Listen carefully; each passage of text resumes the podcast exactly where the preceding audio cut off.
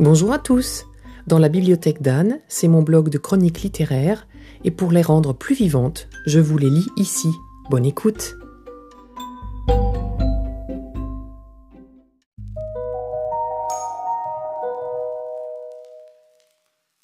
Pour ceux qui auraient mal saisi le titre, je ne vais pas vous parler de l'odeur d'un mélange de fleurs séchées, mais bien d'un livre dédié à notre passion commune, Maïté Turonet et moi, la parfumerie.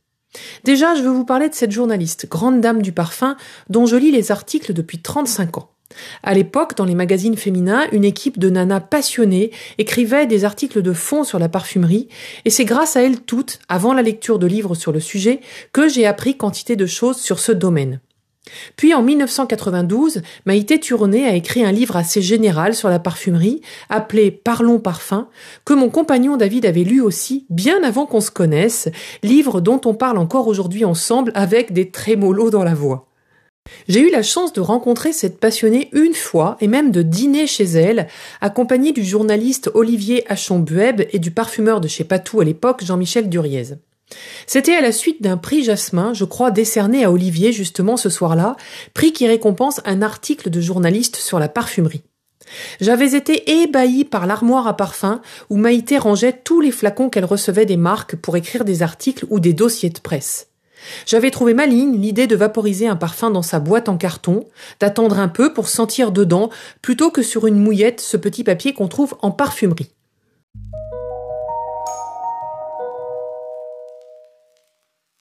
Quand j'ai su que l'excellente maison d'édition Nez qui lance tous les six mois la revue pour passionnés de parfumerie du même nom, et dont je vous parlerai un jour, allait faire paraître un nouveau livre de Madame Turonet, vous imaginez comme j'attendais ça. La plume de Maïté est évocatrice et passionnante, voire puissante. Cette femme qui n'a pas sa langue dans sa poche, et ça fait du bien, dépoussière avec intelligence et impertinence ce monde feutré du luxe qui aurait tendance à se regarder le nombril. Elle sait faire sentir les odeurs avec des mots qu'elle ne mâche pas, mais qu'elle aime passionnément.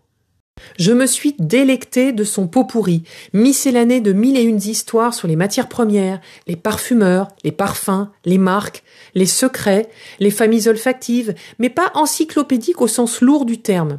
L'autrice a une envie sincère de raconter, de nous transmettre, comme elle l'a toujours fait, en chapitres de taille très variée que vous pouvez prendre dans l'ordre qui vous plaît.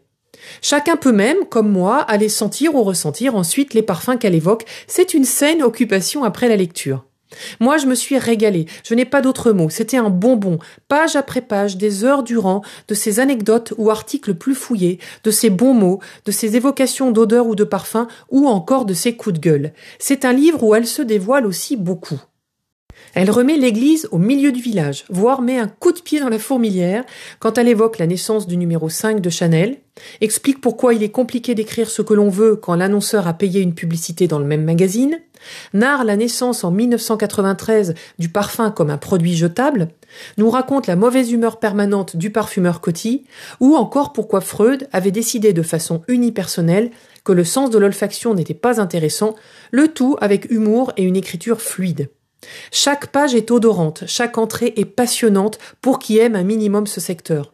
Pour qui ne le connaît pas, sachez que la parfumerie est plurielle, liée à l'histoire, à la géographie, à la géopolitique, aux hommes, à la terre, à la nature, à la science aussi, au climat, etc.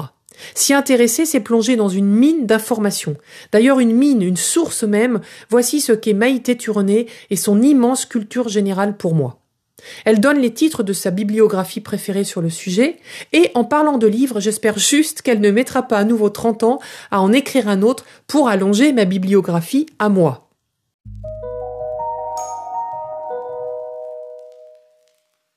Je voudrais vous lire la presque dernière entrée de ce livre, la numéro 270, qui m'a ému.